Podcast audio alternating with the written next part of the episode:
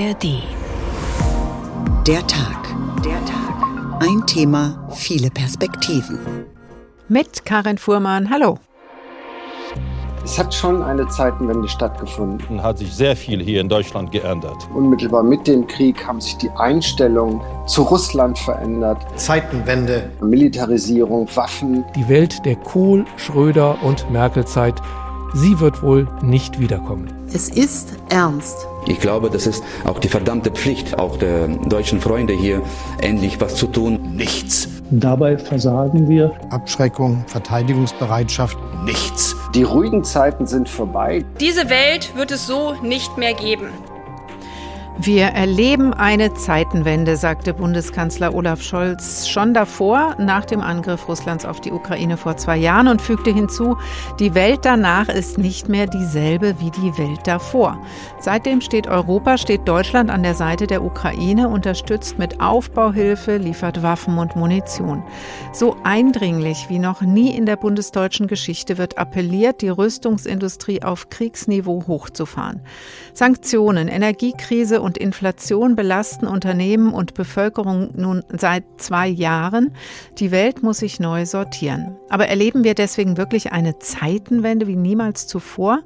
Und was heißt das genau für unseren Wohlstand, unsere Sicherheit und die Perspektiven für Frieden in Europa?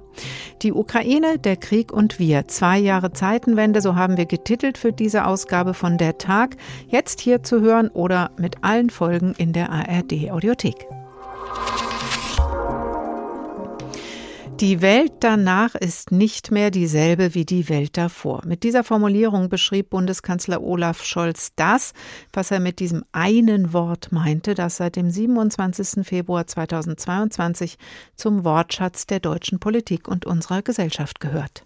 Zeitenwende, ein Wort schrieb Geschichte, heute schon, oft zitiert, die Rechte am Original gehören ihm. Der 24. Februar 2022 markiert eine Zeitenwende in der Geschichte unseres Kontinents. Fast zwei Jahre, so schien es, reiste der Kanzler danach im Schlafwagen durch die Zeitenwendezeit, schob vieles an, organisierte ein Sondervermögen von 100 Milliarden für die Bundeswehr, aber keine Zumutungen.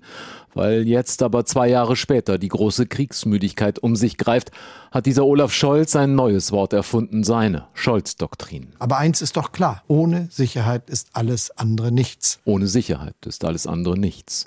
Auf der Münchner Sicherheitskonferenz probierte Scholz diesen Satz zuerst aus und auch sein Verteidigungsminister Pistorius wird zum Echo des neuen Zeitenwende-Slogans. Aber der Kanzler hat es auf den Punkt gebracht. Ohne Sicherheit ist alles andere nichts. Die vor zwei Jahren ausgerufene Zeitenwende, sie nimmt im Kanzlerkopf Fahrt auf. Notgedrungen, denn dieser Olaf Scholz merkt, dass Europa im Angesicht russischer Bedrohung die Sicherheit aus den Händen gleitet, die Bürger aber müde sind von den Geschichten über Krieg, Verteidigungsfähigkeit und Geld für Waffen.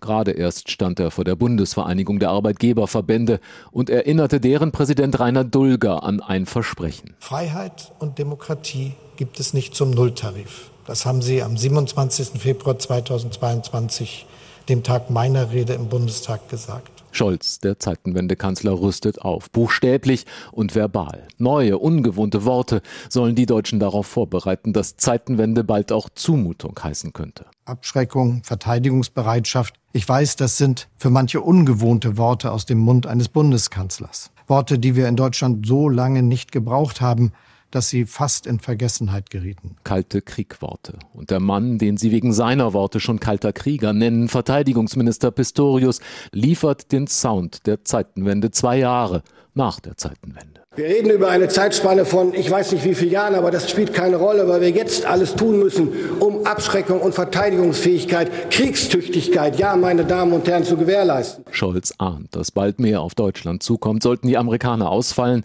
sollte die Ukraine verlieren. Mehr Geld für Waffen. Woher? Scholz bleibt da scholzig vage. Merz, der Kanzlerkandidatenkandidat der Union nicht. Zeitenwende? Wo denn, ätzt er? Ich will die Bilanz nach zwei Jahren auf einen Satz bringen. Die Zeitenwende ist ganz überwiegend ein richtiges Wort geblieben, aber zur umfassenden Tat hat es bisher jedenfalls nicht gereicht. Scholz aber will zur Tat schreiten, drängt die Europäer, die Amerikaner mehr Geld für die Ukraine zu geben, für die Verteidigung auch der regelbasierten Welt. Die bisherigen Zusagen reichen schlicht nicht aus. Zwei Jahre nach der Zeitenwende also verschärft Scholz Tempo und Ton. In dieser Lage gilt, wer Frieden will, der muss mögliche Aggressoren erfolgreich Abschrecken. Abschrecken. Da ist es dann wieder das neue Wort aus dem Wörterbuch zum Zeitenwende-Jahrestag.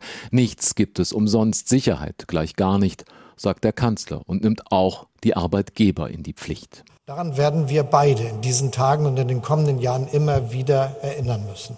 Denn ohne Sicherheit ist alles andere nichts. Das ist also die Formel heute. Georg Schwarte darüber, was die Zeitenwende-Rede von Olaf Scholz ausgelöst hat. Was sich tatsächlich seitdem faktisch verändert hat, das vertiefen wir später. Bleiben wir erstmal einen Moment noch bei dem Wort Zeitenwende, das viele jetzt für eine Wortschöpfung des Bundeskanzlers halten. Fragen wir den Historiker. Frank Bösch, Direktor des Leibniz-Zentrums für zeithistorische Forschung in Potsdam und Professor für europäische Geschichte des 20. Jahrhunderts an der Uni Potsdam. Hallo, Herr Bösch. Hallo, Frau Fuhrmann. Die Zeitenwende, seit wann gibt es diesen Begriff?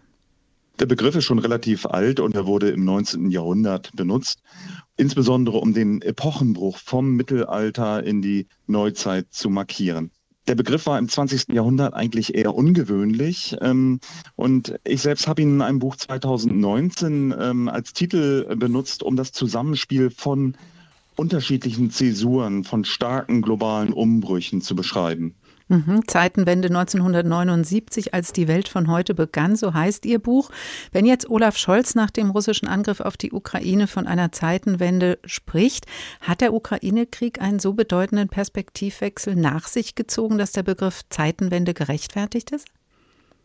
Der Ukraine-Krieg ist auf jeden Fall eine starke Zäsur, weil er die wahrgenommene Bedrohung in Europa äh, verändert hat, äh, weil er militärisch wirklich Konsequenzen hat ähm, für die Ausrichtung der Verteidigung und durch die Aufnahme von vielen Flüchtlingen. Und vielleicht ein letzter Punkt noch, auch der Umgang mit Diktaturen wurde im Zuge des Angriffskrieges überdacht und die vielen Folgen bis hin zu den steigenden Energiekosten treffen wirklich jeden.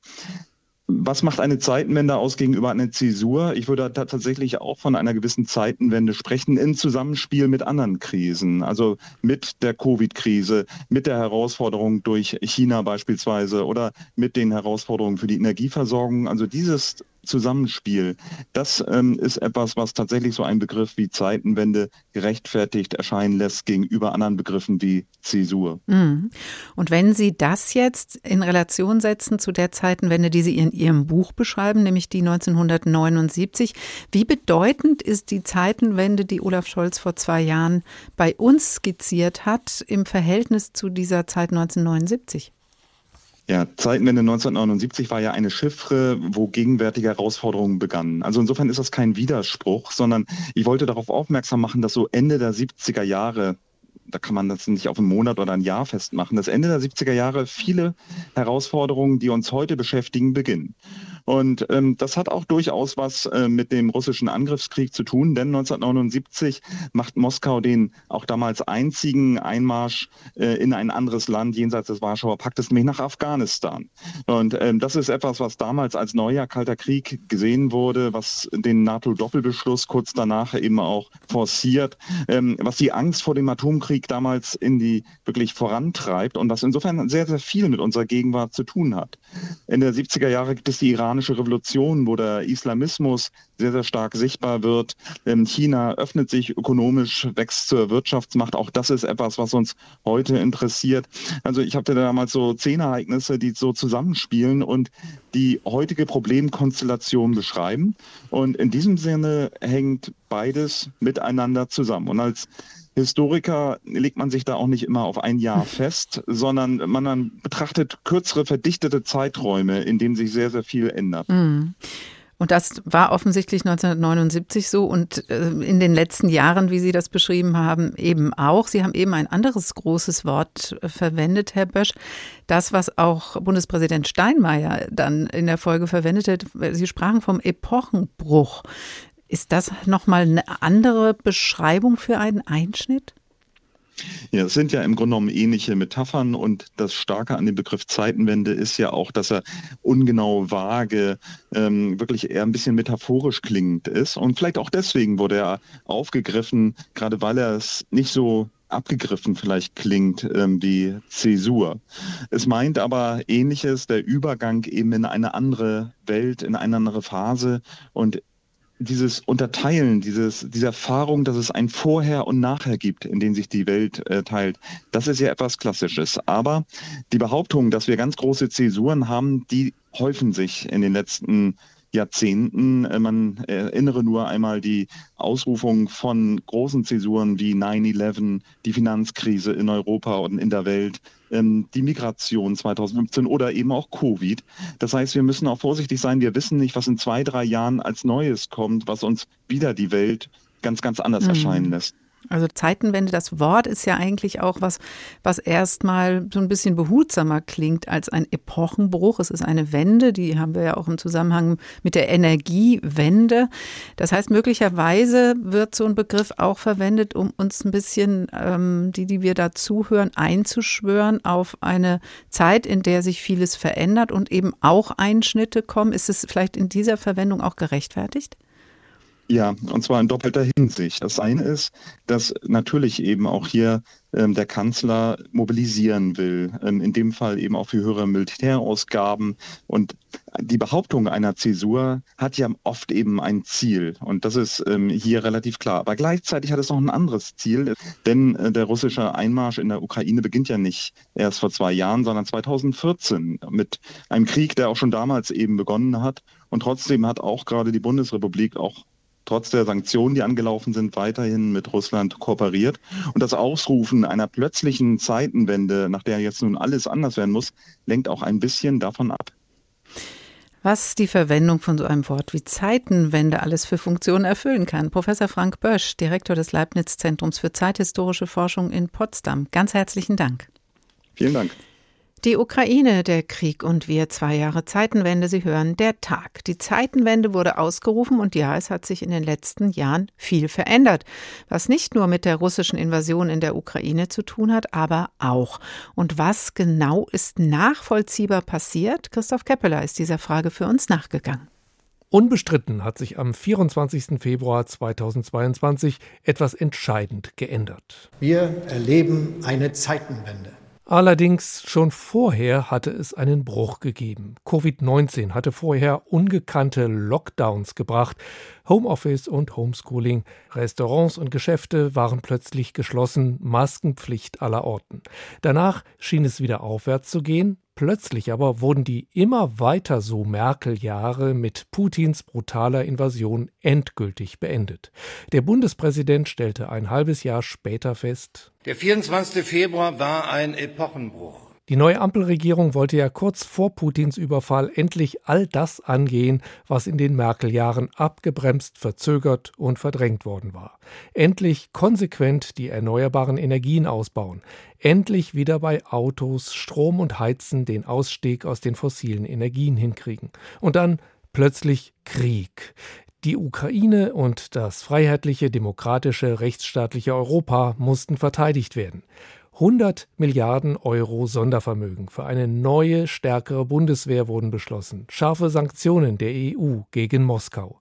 Kein Gas, Öl und Kohle mehr aus Russland. Ganz abrupt. Ausgerechnet der grüne Wirtschaftsminister Habeck musste jetzt weltweit Gas von woanders zusammenkaufen.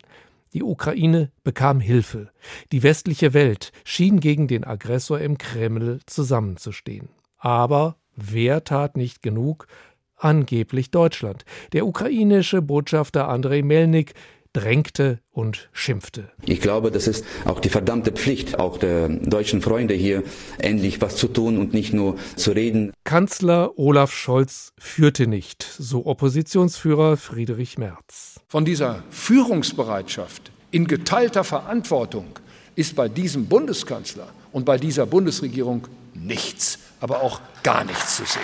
Dabei lieferte Deutschland von Anfang an Panzerfäuste, Flugabwehrraketen, dann die Luftabwehrkanone Gepard, dann Haubitzen, Raketenwerfer, schließlich Marder-Schützen und Leopard-Kampfpanzer. Der neue Botschafter aus Kiew, Oleksiy Makeyev, lobte: In den letzten äh, paar Monaten hat sich sehr viel hier in Deutschland geändert. Es hatte sich viel geändert. Die Preise stiegen, nicht nur für Energie. Die Inflation traf gerade Gering- und Normalverdiener, Bäcker, Metzger, den Handel, die Wirtschaft allgemein. Wieder, wie schon zur Corona-Hochzeit, half der Staat mit Milliarden, mit Benzinpreisbremse und Strompreisdeckel und versuchte, allen die Verluste möglichst klein zu halten. Dennoch die Wut auf den Staat und vor allem die Ampel wuchs und wächst. Zehntausende Bauern legen immer noch vielerorts den Verkehr mit ihren Traktoren lahm. Die drei Ampelparteien sind in Umfragen zusammen oft schwächer als CDU und CSU. Zweitstärkste Partei in vielen Umfragen ist mittlerweile die AfD. Und Sarah Wagenknecht hat mit ihrer neuen Partei Chancen, auf über fünf Prozent zu kommen. Die Öffentlichkeit hat sich immer mehr polarisiert. Erst um den Euro, dann um Flüchtlinge, dann ums Impfen, um Pro oder Contra Wärmepumpe und um Waffen für die Ukraine. Die Welt vor dem 24. Februar 2022, die Welt der Kohl, Schröder und Merkel-Zeit, sie wird wohl nicht wiederkommen. Diese Welt wird es so nicht mehr geben, sagte Außenministerin Annalena Baerbock schon nach einem halben Jahr Zeitenwende. Und so ist es wohl auch. Christoph Keppeler über das, was wirklich passiert ist, nämlich einiges, seitdem Olaf Scholz vor zwei Jahren von der Zeitenwende sprach. Was Waffenlieferungen angeht, Panzerfäuste, Flugabwehrraketen bis hin zu Leopard-Kampfpanzern wurden geliefert. Ralf Thiele, Oberst AD und Vorsitzender der Politisch-Militärischen Gesellschaft e.V. Guten Tag, Herr Thiele.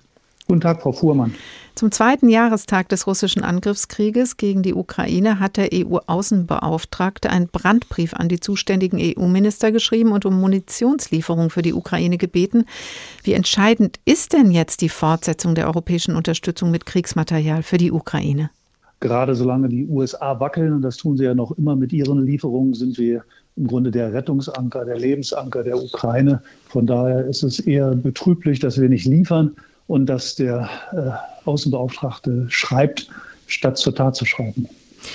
Nehmen wir das Beispiel Artilleriemunition. In Russland werden ungefähr viermal so viele Schuss jährlich hergestellt als in Europa. Die ukrainische Armee steht an der Front ohne Munition da. Das ist natürlich fatal. Muss jetzt die europäische Produktion einfach weiter hochgefahren werden oder muss man doch anfangen, woanders einzukaufen? Im Grunde muss man alles machen. Das geht ja auch noch darum, in der Ukraine selbst auch die Kriegswirtschaft zu beleben. Wir übersehen das immer. Die Ukraine selbst wäre natürlich auch ein leistungsfähiger Munitionshersteller. Da hat sie auch viel Wachstumspotenzial. Dann gibt es tatsächlich in der Welt viele Möglichkeiten. Südkorea fällt mir zum Beispiel ein, die auf knapp 300.000 Stück Artilleriemunition sitzen und die auch über Umwege liefern würden da fragt man sich natürlich, warum hat man nicht schon vor zwei Jahren oder im letzten Jahr gefragt? Also es ist alles reichlich spät, denn es braucht ja auch wieder Zeit, bis es hier ankommt. Aber es ist ein wichtiger und richtiger Weg. Und dann muss natürlich auch hier mal der Hintern hochbekommen werden in Europa. Man kann sehen, dass jetzt reiche Unternehmen wie Rheinmetall, die auf viel Geld sitzen, äh, in die Investition gehen können, solche Produktionen aufbauen können. Es dauert ein Jahr, äh, zwei, drei, bis die voll produzieren. Aber warum gibt man den Mittelständlern, den Kleinen, nicht auch Geld, damit sie mal endlich ihre Produktion hochfahren mhm. können? Sie sagen, warum hat man das nicht schon längst gemacht? Da ist natürlich die EU-Vorgabe, aus EU-Etats darf nur Munition gekauft werden, die in Europa produziert wurde. Sollte man die aufgeben? Die ist im Prinzip sinnvoll, weil tatsächlich, wenn man durch die Lieferung oder Nichtlieferung äh, Konflikte und Krisen mitentscheiden kann. Also von daher ist das schon sinnvoll, hier in Europa was zu machen. Aber genau das ist ja nicht erfolgt. Hier werden ja Rüstungsunternehmen äh, per Gesetz der EU behindert, Kredite aufzunehmen. Das ist alles äh, nicht gut und auch das hätte man schon längst ändern müssen und hat es noch immer nicht geändert. Gleichzeitig gibt es die Diskussion, Herr Thiele, um den Marschflugkörper Taurus. Der Bundestag hat gegen die Unterstützung der Ukraine mit dem Marschflugkörper Taurus gestimmt. Die Ukraine hatte ja die Bundesregierung schon vor neun Monaten darum gebeten und der Kanzler lehnt die Lieferung ab. Der hat das auch gerade noch mal bekräftigt, denn die Sorge ist groß, in den Krieg noch stärker hineingezogen zu werden. Halten Sie denn die Lieferung der Marschflugkörper für sinnvoll oder ist es tatsächlich gefährlich? Sinnvoll ist ja tatsächlich alles, was der Ukraine in ihrer Verteidigung nutzt. Und das ist tatsächlich ein breites Portfolio an Waffensystemen und auch äh, Munition, die dazu gehört. Dabei versagen wir und deswegen wird dann die Aufmerksamkeit gerne darauf gelenkt, äh, jetzt mit irgendwelchen anderen ja, wie soll ich das sagen, Wunderwaffen in Anführungsstrichen äh, das Problem lösen zu können. Der Taurus selbst äh, reicht viel weiter als alle anderen Waffensysteme, die da drin sind, doppelt so weit zum Beispiel wie die britischen äh, Storm Shadows oder die französischen Scalp. Mhm. Und auch was die Amerikaner liefern wollen, geht nur 300 Kilometer weit. Also warum wir jetzt sozusagen da nach vorne springen sollen, das macht in diesem Gesamtportfolio nicht viel Sinn. Und das Grundproblem, das der Kanzler ja mit Recht anspricht, ist, diese wirken nur gut und zielgenau die Taurus, wenn Deutsche bei der Planung und der Bekämpfung beteiligt und dabei sind. Und das nennt er Kriegsbeteiligung und da hat er recht. Ist das denn eine andere Kriegsbeteiligung als äh, das, was jetzt schon passiert, also wodurch wir natürlich auch auf eine gewisse Weise beteiligt sind? Es ist eine neue Qualität, weil im äh, Leo sitzt eben kein deutscher Soldat drin äh, und bedient das Zielvisier hm. zum Beispiel. Nicht? Das, das wäre aber beim Taurus genau der Fall. Also das ist eine neue, eine andere Qualität, eine direkte Beteiligung am Gefechtsgeschehen, während wir bisher ja nur in Anführungsstrichen Munition anderes geliefert haben. Tatsächlich haben Sie auch recht, äh, der, äh, der Bundestag, der Wissenschaftliche Dienst beim Bundestag hatte auch schon da Zweifel, ob das nicht schon eine Kriegsbeteiligung wäre. Mhm. Jetzt wird da natürlich viel Kritik geübt, auch sehr laut. Es wird laut diskutiert. Die Bundesregierung betont aber immer wieder, nach den USA unterstütze Deutschland die Ukraine am allermeisten, auch mit Rüstungsgütern. Und erstmals entsprechen die Verteidigungsinvestitionen in Deutschland zwei Prozent der Wirtschaftsleistung, wie auch schon lange von allen NATO-Partnern gefordert. Das Sondervermögen von 100 Milliarden Euro ist da. Ist die Bundeswehr also auf gutem Weg? Äh, ja und nein. Ein bisschen ist es eine Fake-Nummer. So beeindruckend es tatsächlich ist, diese 100 Milliarden bereitzustellen, sind das Waffensysteme, die jetzt erst in Zukunft zulaufen, für die auch keine Betriebskosten im Verteidigungshaushalt vorgesehen sind. Und das, was sozusagen unterhalb dieses Spezialsondervermögens äh, im Verteidigungshaushalt ist, war ja immer zu wenig, äh, dass die Bundeswehr davon leben kann. Deswegen ist sie ja ständig ausgedünnt worden, weil das Geld nicht reichte. Also hier scheint es so, als wenn wir die zwei Prozent treffen. Aber de facto müssen wir bei unseren Betriebsausgaben kräftig zulegen. Da reden wir von 10 oder 15 Milliarden, die dazukommen müssen, damit jetzt auch mal wieder Munition in die Lager kommt und vorhanden ist. Hm. Das sind Versäumnisse, von denen Sie da sprechen, die natürlich in einer anderen Zeit geschehen sind, wo wir also mit so einem Krieg in so einer räumlichen Nähe nicht gerechnet hatten. Jetzt spricht Bundesverteidigungsminister Pistorius davon, dass Deutschland wieder kriegstüchtig werden muss also die Frage steht natürlich dahinter, wie kann Deutschland verteidigungsfähig bleiben? Und da fragt man sich wiederum, muss diese Frage nicht eigentlich europäisch gestellt werden oder im NATO-Zusammenhang? Ist das überhaupt eine nationale Frage? Auch da trügt der Schein, wer in diesen äh, Stäben äh, Administrationen der EU und der NATO gearbeitet hat, der weiß, dass das auch eine Sammlung von nationalen Beiträgen ist. Das heißt, es kommt immer darauf an, was jede Nation macht. Und da stellt sich Deutschland auch ein bisschen so nach hinten. Tatsächlich sind wir aber die mit Abstand größte, wirtschaftskräftigste und auch von der Personenzahl äh, eine sehr beachtlich große Nation in der Mitte Europas. Also das heißt, da muss schon wirklich aus von Deutschland der Schuss losgehen, damit die anderen mitlaufen in hm. NATO und Europäischer Union. Klingt so, Herr Thiele, was Sie sagen, als wäre der beste Schutz auch für uns oder auch für NATO-Länder überhaupt, wenn der Ukraine so umfassend wie nur irgend möglich mit Waffen- und Munitionslieferungen geholfen wird. Also alle Ideen von Diplomatie sind überholt? Äh, nein, äh, auch das nicht. Tatsächlich helfen ist wichtig für die Ukraine, einfach damit sie jetzt erstmal überleben kann. Dann aber müssten wir auch rüsten, denn warum sollen wir von Putin ernst genommen werden in unserer Intervention, wenn wir selbst nur noch äh, aus dünner Haut bestehen und nichts leisten können. Also rüsten zum einen für die Ukraine und für uns selbst und dann auch verhandeln. Da sehe ich tatsächlich das größte Manko. Ich kann da kaum äh, bemerkenswerte Aktivitäten feststellen seit zwei Jahren und es wird höchste Zeit. Der äh, frühere ukrainische Botschafter in Deutschland, Melnik, hatte jetzt kürzlich uns aus Brasilien zugerufen, bitte nehmt äh, Gespräche auf und sucht nach Verhandlungsoptionen. Aber erstmal braucht es Waffen, um dann den Weg zur Diplomatie zu ebnen, sagt Ralf Thiele, Oberst AD und Vorsitzender der politisch-militärischen Gesellschaft e.V. Vielen Dank, Herr Thiele. Die Ukraine, der Krieg und wir. Zwei Jahre Zeitenwende. Sie hören der Tag. Es ist ja erstmal ein Wort, das uns heute beschäftigt, die Zeitenwende. Und dieses Wort hat aber viel mit den Geschehnissen rund um die Rede von Olaf Scholz vor zwei Jahren zu tun, in der der Begriff gefallen ist. So ist das eben häufig mit großen Worten, die in großen Reden verwendet werden. Gemeinhin wird vor allem mit dem Bundespräsidentenamt die Macht des Wortes verbunden. Welche großen Worte und welche großen Reden von deutschen Bundespräsidenten in Erinnerung geblieben sind und mit welchen Folgen, das fasst Nikolaus Buschlüter für uns zusammen. Die Macht des Wortes ist die einzige wirklich wichtige Macht, die ein Bundespräsident besitzt. So sagen es politische Beobachter in Berlin oft, wenn sie über das deutsche Staatsoberhaupt berichten. Einen starken Gebrauch davon machte der sechste Bundespräsident Richard von Weizsäcker, der sich selbst mehrmals als Laienbischof bezeichnete. Besonders ins Gewissen redete der höchste Mann im Staat den Deutschen 1985 am 40. Jahrestag der Beendigung des Krieges in Europa. Der 8. Mai war ein Tag der Befreiung. Er hat uns alle befreit von dem menschenverachtenden System der nationalsozialistischen Gewaltherrschaft. Zwar hatte auch der damalige Bundeskanzler Helmut Kohl zuvor schon von einem Tag der Befreiung gesprochen, von Weizsäcker betonte aber, dass alle Deutsche von den Nazis befreit worden seien. Das war neu. Von Weizsäckers Rede ging als Zäsur in die Erinnerungsarbeit ein und löste viele weitere Debatten über das deutsche Selbstverständnis aus. Wie auch ein Satz seines späteren Nachfolgers Christian Wulff.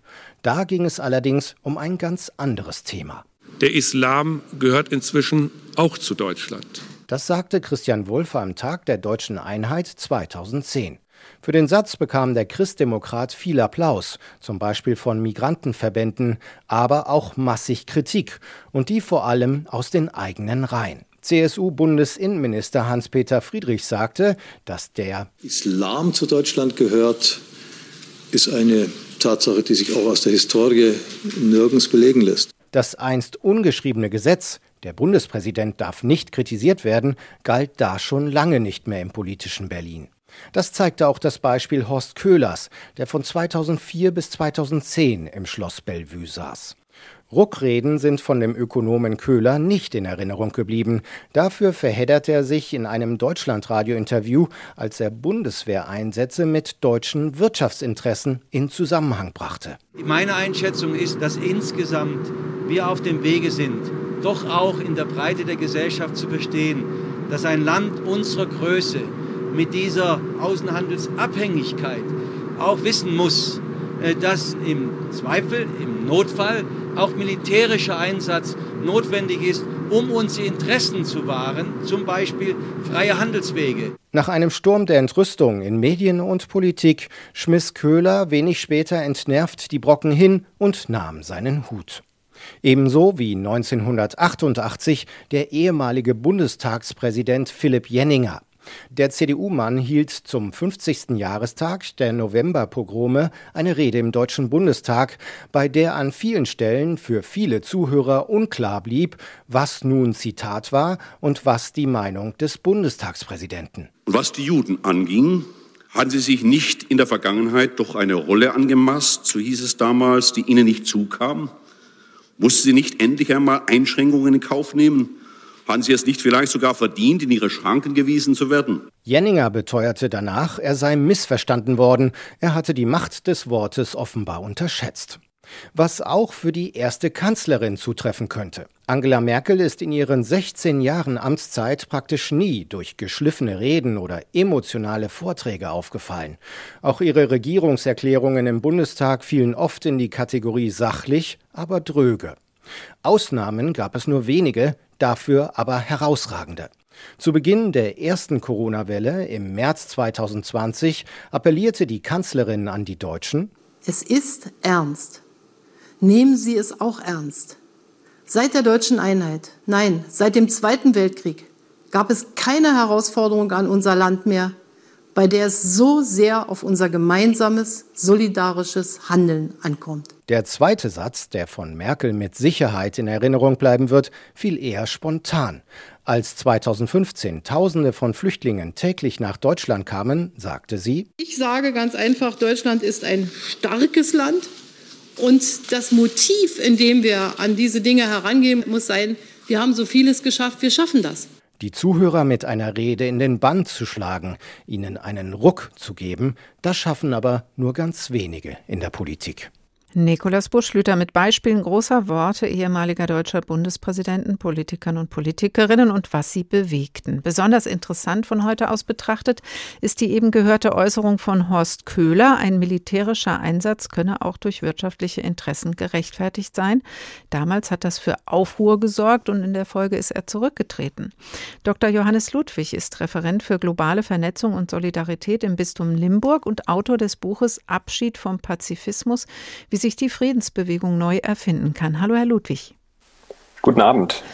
Jetzt gibt es keinen Aufschrei, weil im Moment westliche Kräfte, unter anderem eine Fregatte der Bundeswehr, gegen die Houthi-Kämpfer im Einsatz sind, um die freie Passage von Handelsschiffen im Roten Meer zu ermöglichen. Hat sich auch die Meinung von früher Friedliebenden, äh, Friedliebenden zu solchen Einsätzen geändert? Also auch da eine Art Zeitenwende? Man muss ganz klar sagen, dass ich natürlich, äh, beziehungsweise seit äh, dieser Zeitenwende rede, einiges getan hat. Ich glaube, realpolitisch wird niemand ähm, bestreiten können, dass nicht tatsächlich mit der Ausweitung der Invasion Russlands in die Ukraine eine Zeitenwende stattgefunden hat. Es sind einfach andere geopolitische Realitäten, denen wir uns gegenüber sehen. Was allerdings sehr, sehr kritisch gesehen wird, ist, ob dann auch die darauf folgende sicherheits- bzw. friedenspolitische Zeitenwende die von der Bundesregierung angestrebt wird, gerechtfertigt ist. Und ich glaube, hier gibt es auch heute in der Friedensbewegung ähm, große Differenzen. Eine große Mehrheit wird sich möglicherweise darauf einigen können, dass äh, zum Beispiel der jetzige Einsatz im Roten Meer der defensiven äh, Interessen dient, gerechtfertigt ist. Horst Köhlers Äußerung war vor allem deswegen umstritten aus meiner Sicht, weil äh, in dem Kontext die, dass der, der Krieg wieder als legitimes Mittel der Politik hoffähig gemacht zu werden drohte und eben nicht der Schutz von Menschenleben primäres Ziel war, so jedenfalls suggerierte die Äußerung, auch wenn sich Horst Köhler missverstanden fühlte, sondern eben die Wirtschaftsinteressen.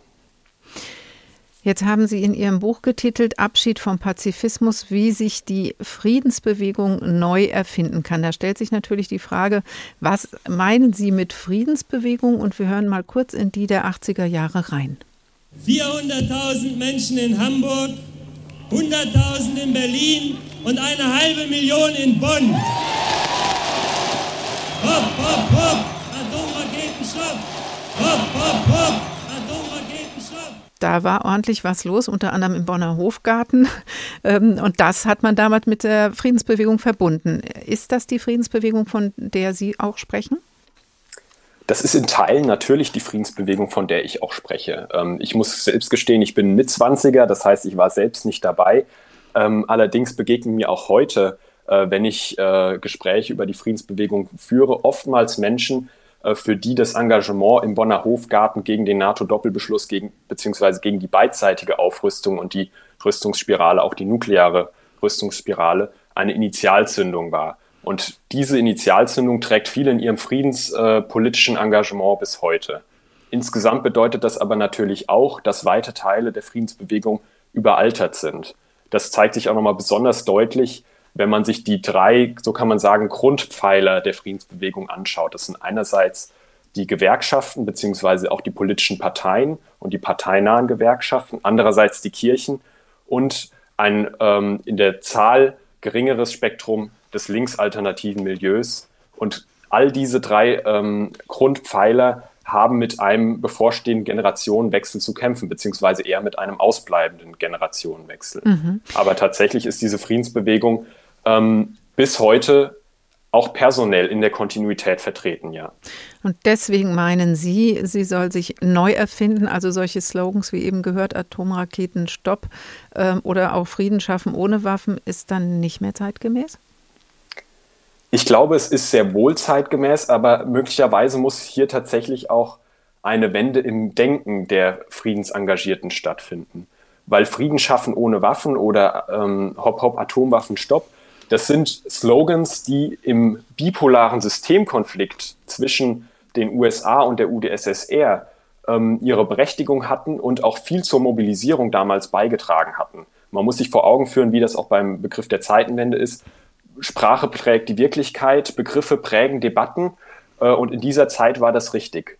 Ich als junger Mensch äh, fühle mich aber eher vereinnahmt, wenn der Slogan Frieden schaffen ohne Waffen pauschal und undifferenziert auf jeden Konflikt oder Krieg äh, appliziert wird. Also in der Ukraine ähm, jetzt dazu, dafür zu plädieren, einen Frieden ohne Waffen zu schaffen, greift aus meiner Sicht zu kurz. Da braucht es doch ein näheres Hinsehen und vor allem auch ein, eine Anerkenntnis der Dilemmata, die sich eben stellen. Also Frieden schaffen ohne Waffen, das ist ein Slogan, der äh, zeigen muss, es gibt eine grundsätzliche oder der zeigt, es gibt eine grundsätzliche Bereitschaft zur zivilen Konfliktbearbeitung, aber im äußersten Notfall, wenn es um den Schutz der Menschenwürde und auch von Menschenleben geht, dann sind Waffen möglicherweise auch ein, äh, ein legitimes oder Waffenlieferung möglicherweise eine legitime äh, Maßnahme, die getroffen werden kann. Das sehen Teile der mhm. Friedensbewegung mhm. so.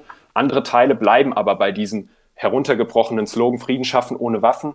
Und das wirkt teilweise wie eine Realitätsverweigerung. Hm, das heißt, Teile der Friedensbewegung äh, können auch mit den Äußerungen leben, wie wir sie eben von dem Oberst Ade Thiele gehört hat, der gesagt hat, wir brauchen auch Waffen und Rüstung, um den Weg zur Diplomatie zu ebnen. Also auch friedenspolitisch, äh, friedenspolitisch Engagierte wie Sie können das mittragen. Äh, ich persönlich kann das in Teilen mittragen. Ich glaube, es es äh, ist auf jeden Fall eine, ein, ein, eine gute Position, ähm, sich eine kritische Meinung zu bewahren. Ähm, also ich habe angedeutet, es hat eine Diskursverschiebung stattgefunden. Vor ein paar Jahren ähm, hat man noch darüber diskutiert, ob Waffenlieferungen überhaupt in Kriegsgebiete möglich sind. Heute diskutieren wir, welche Waffen möglich sind. Und ich glaube, es, äh, man muss das eine tun und das andere nicht lassen. Also ähm, ich würde nicht sagen, dass Waffenlieferungen die Voraussetzung dafür sind, dass Verhandlungen überhaupt erst oder dass Gespräche überhaupt erst begonnen werden können, sondern es geht auch gleichzeitig synchron. Man muss auch für hm. äh, spontane Änderungen in den Situationen offen bleiben. Und ich glaube, hier bewahrt sich äh, ein großer Teil der Friedensbewegung ähm, eine kritische Distanz. Andererseits äh, sorgt das natürlich dafür, dass äh, Teile der Friedensbewegung eben in diesen bipolaren äh, Mustern stecken bleiben. Hm. Wie zukunftsträchtig ist dessen, ähm, so wie Sie das beschreiben, das Format äh, Ostermärsche? Ähm, das ist tatsächlich ein besonderes Format. Äh, grundsätzlich nochmal zum Begriff der Friedensbewegung muss man sagen, es ist kein geschützter Markenkern. Und das sieht man auch bei den Ostermärschen ganz deutlich.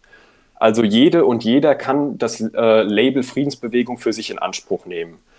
Ähm, das führt dazu, dass teilweise auch Vereinnahmungen von außen stattfinden, also etwa durch Rechtsextreme. Die AfD geriert sich als Friedenspartei. Oder aber äh, populistische Stimmen, die äh, bis hin in zur Täter-Opfer-Umkehr oder im Nachgang des 7. Oktober zum Antisemitismus ähm, tendieren. Und ich glaube, dass hier gerade auch bei den Ostermärschen äh, eine große Gefahr besteht, weil die Lage eben unübersichtlich ist. Ähm, und ich muss sagen, ich beobachte diese diese Ostermärsche teilweise auch mit Sorge. Ich habe die Ankündigung zum Beispiel für den Berliner Ostermarsch gelesen ähm, und darin ist von einer gerechten, von einer Suche nach einem gerechten Frieden ehrlich gesagt wenig die Rede, sondern mhm. ähm, viele Statements lesen sich tatsächlich eher im Sinne einer Täter-Opfer-Umkehr oder im Sinne einer Selbstviktimisierung. Und ich glaube, die Perspektive der tatsächlich in den Kriegen und Konflikten Leidtragenden muss alleroberste Priorität haben. Hm. Wie sich die Friedensbewegung neu erfinden kann, das ist ja der Untertitel äh, Ihres Buches, Herr Ludwig. Und Sie sind auch im Rahmen Ihrer Tätigkeit selbst mit Veranstaltungen dabei oder mit dem Ansinnen, auch aktiv die Friedensbewegung zukunftsfähig zu machen. Wie tun Sie das denn und wie gut gelingt das?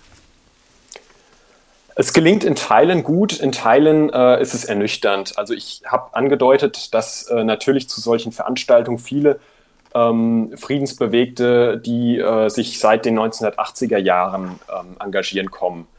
Ähm, da muss man sensibel kommunizieren, weil ähm, man einerseits die Wertschätzung zeigen muss für das Engagement, was ja auch große Früchte getragen hat, und andererseits aber zeigen, die Perspektive muss nach vorne gehen.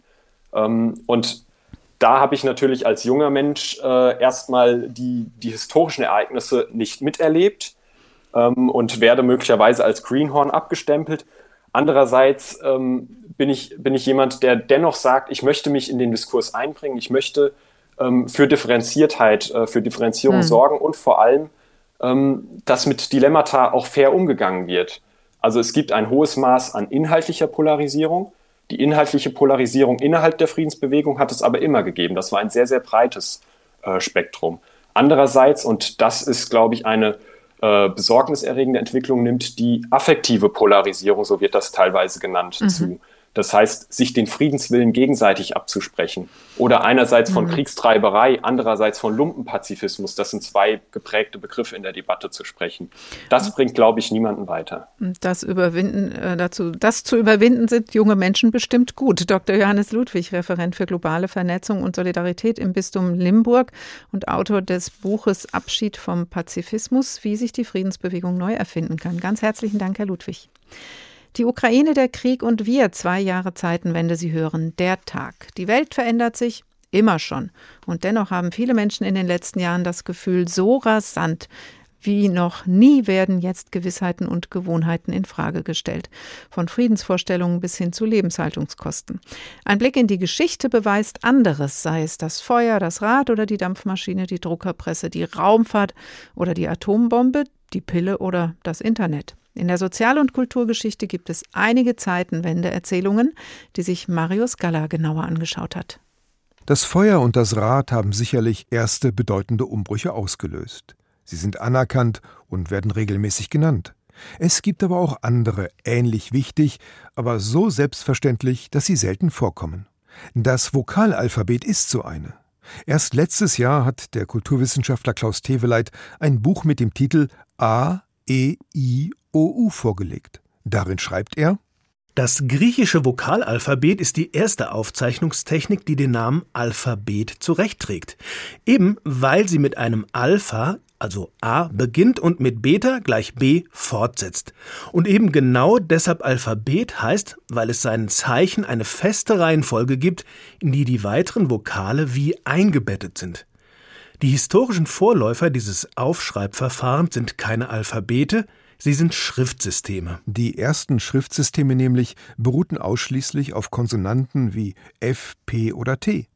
Weil diese Systeme nur regional galten, waren die Zeichen oder Piktogramme bekannt und alle wussten, wie sie ausgesprochen werden. Um etwa 8000 vor Christus entstand ein größerer Wirtschaftsraum im Mittelmeer. Man brauchte ein System, das überall verstanden wurde, das aufgeschrieben und tradiert werden konnte, und dazu brauchte man Vokale und mit ihnen kam das Alphabet. Eine zweite, hinreichend bekannte Zäsur verbindet sich hingegen mit einem Namen. Johannes Gutenberg erfand die beweglichen Lettern und die Druckerpresse. Einem anonymen Autor zufolge war damals bereits klar, dass damit eine neue Zeit anbrach. Der Lust aber und Nutz dieser Kunst ist so groß, dass es gleich ein Wunder wie sei, was will man doch einer solchen Kunst vergleichen, durch welche man alles in der Welt erfahren, wissen und ewig merken und behalten, auch anderen, wie fern die von uns seien, ohne persönliche Beiwesung und mündliche Anzeigung zu wissen tun kann. Die Verbreitung und Demokratisierung des Wissens, die bürgerliche Aufklärung, der Aufschwung der Wissenschaft. Ohne die Druckerpresse wäre alles, was moderne Gesellschaften auszeichnet, nicht möglich gewesen. Auf sozialem Gebiet wäre sicherlich die Französische Revolution zu nennen. Nach ihr standen bürgerliche Gesellschaft und Demokratie auf der Tagesordnung der Geschichte. Vergleichbar wegweisend war, was zeitgleich der Brite James Watt leistete. Er erfand zwar nicht die Dampfmaschine, verbesserte sie jedoch so entscheidend, dass die industrielle Revolution Fahrt aufnahm, Großbritannien mit seinen Kohlevorkommen das britische Empire aufbaute und die fossilen Brennstoffe begannen, den CO2-Gehalt der Atmosphäre zu erhöhen.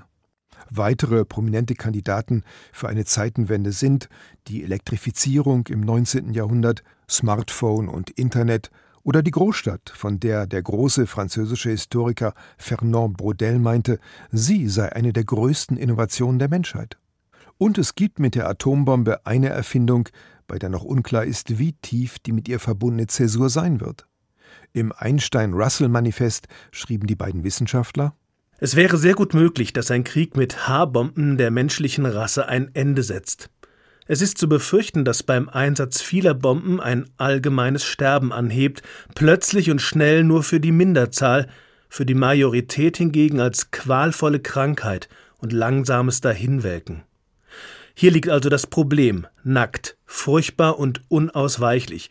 Werden wir dem Menschengeschlecht den Untergang bereiten oder wird die Menschheit auf Krieg verzichten? Vielleicht wäre das, was hier angedeutet wird, die ultimative Zeitenwende, der Verzicht auf Krieg. Es gehört zum Lauf der Geschichte, dass sich die Lebensbedingungen des Menschen, die technischen Voraussetzungen und natürlich auch die Bedingungen des Zusammenlebens verändern. Historisch gesehen gehören aber mehrere Faktoren und Entwicklungen dazu, um von einer Zeitenwende sprechen zu können. Das haben wir vorhin vom Historiker Frank Bösch gehört. Der Blick auf Waffen und Munition, die Perspektive auf Frieden in Europa haben sich verändert. Auch darüber haben wir gesprochen.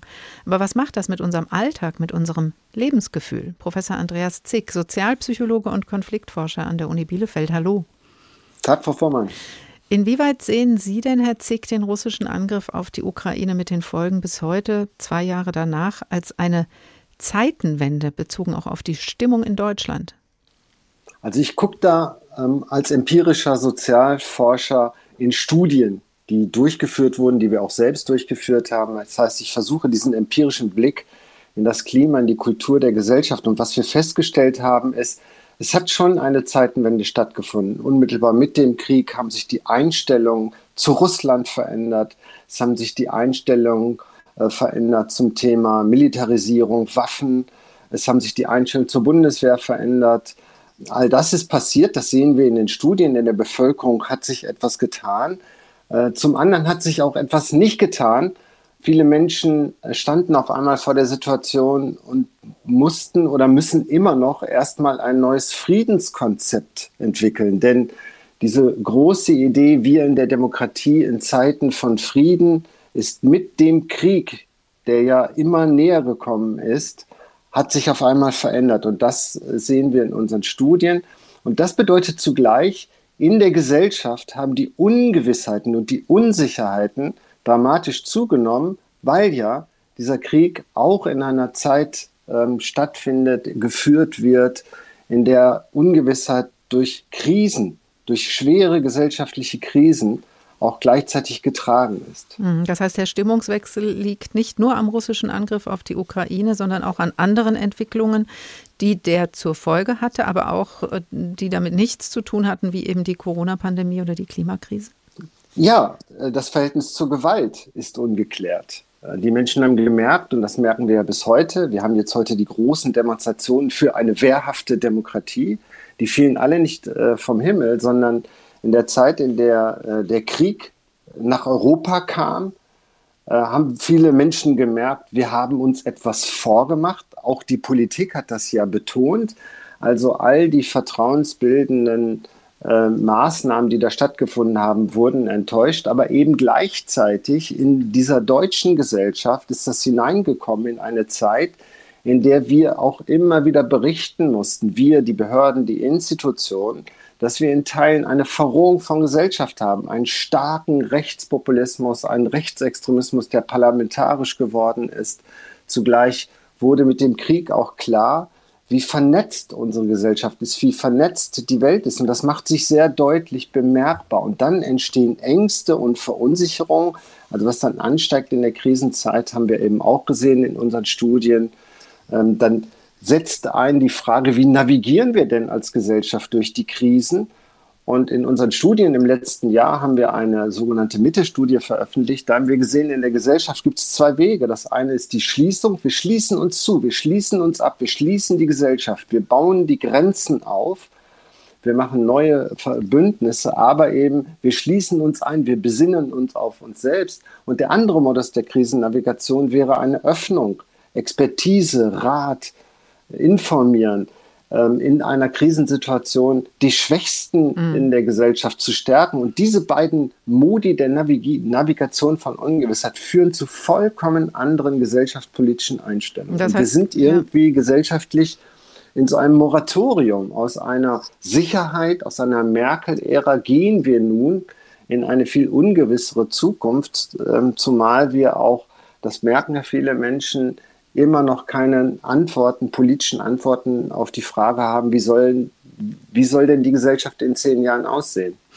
Das heißt aber, dass ähm, das sag mal, gefühlt, der Bruch mit alten Gewissheiten. Also ganz ehrlich, war ja auch nicht alles friedlich in den letzten Jahrzehnten, nee. aber man hat doch deutlicher das Gefühl in den letzten zwei Jahren, dass mit alten Gewissheiten äh, gebrochen wurde im Sinne von, wir sind hier sicher, Europa ist eine Friedensgemeinschaft, wir leben in einer Welt, in der der Wohlstand immer weiter wächst. Das ist nicht nur durch den russischen Angriff auf die Ukraine ins Wanken geraten, aber dadurch vielleicht noch mal deutlicher geworden. Ist das, also Sie sehen auch darin ähm, eine Ursache für die zunehmende Polarisierung in der Gesellschaft? Ja, der Krieg fiel in diese Polarisierung hinein und wir haben ja gemerkt, äh, als der Krieg begonnen hat, hat sich die Gesellschaft noch viel stärker polarisiert.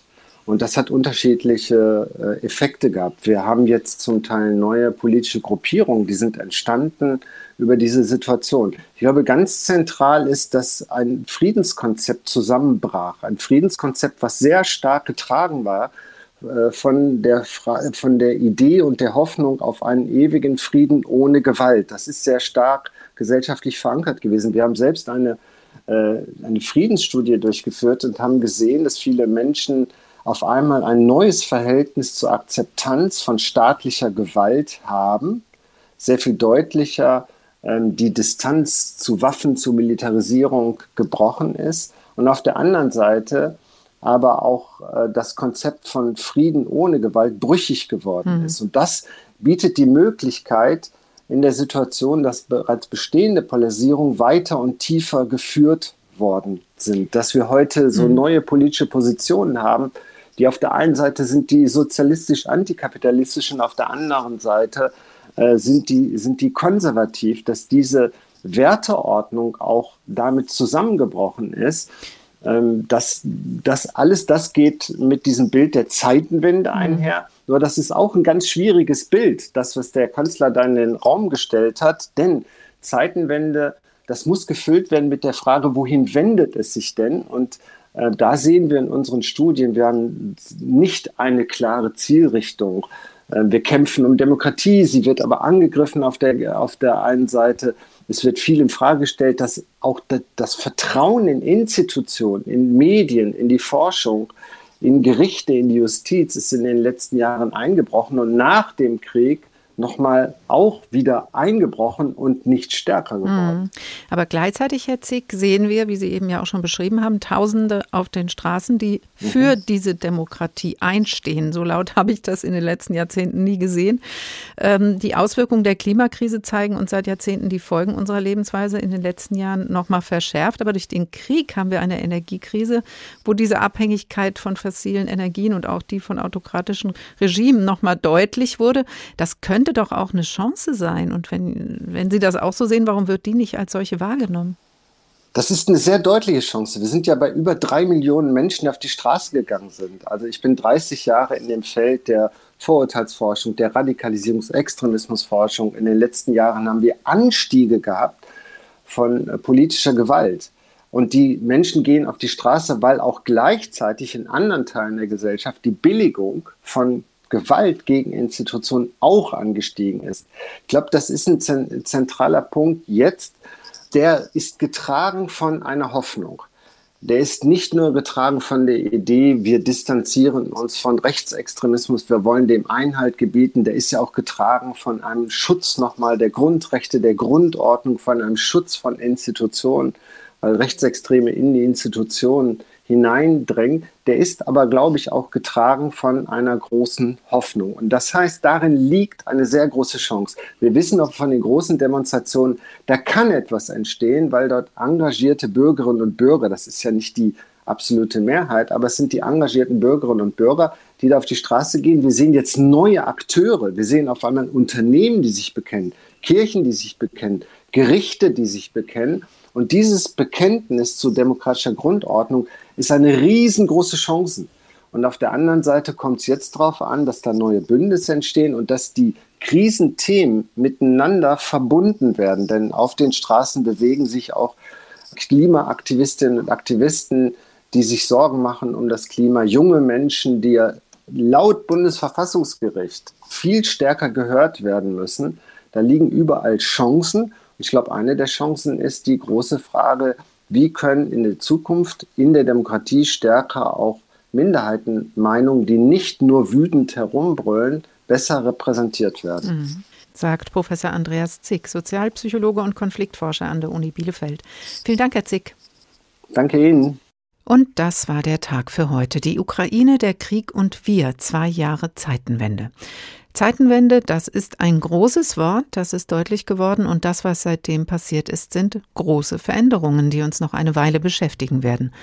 Und die Welt wird eine andere bleiben. Große Veränderungen brauchen große Worte.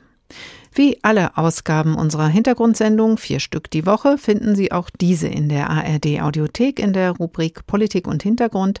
Der Tag ein Thema, viele Perspektiven. Am besten direkt abonnieren. Und wenn Sie vorab unsere Themen wissen wollen oder Ihre Meinung, Ihre Vorschläge an die Redaktion senden, dann abonnieren Sie den Newsletter gleich mit. Der kommt immer freitags und das geht über hrinforadio.de.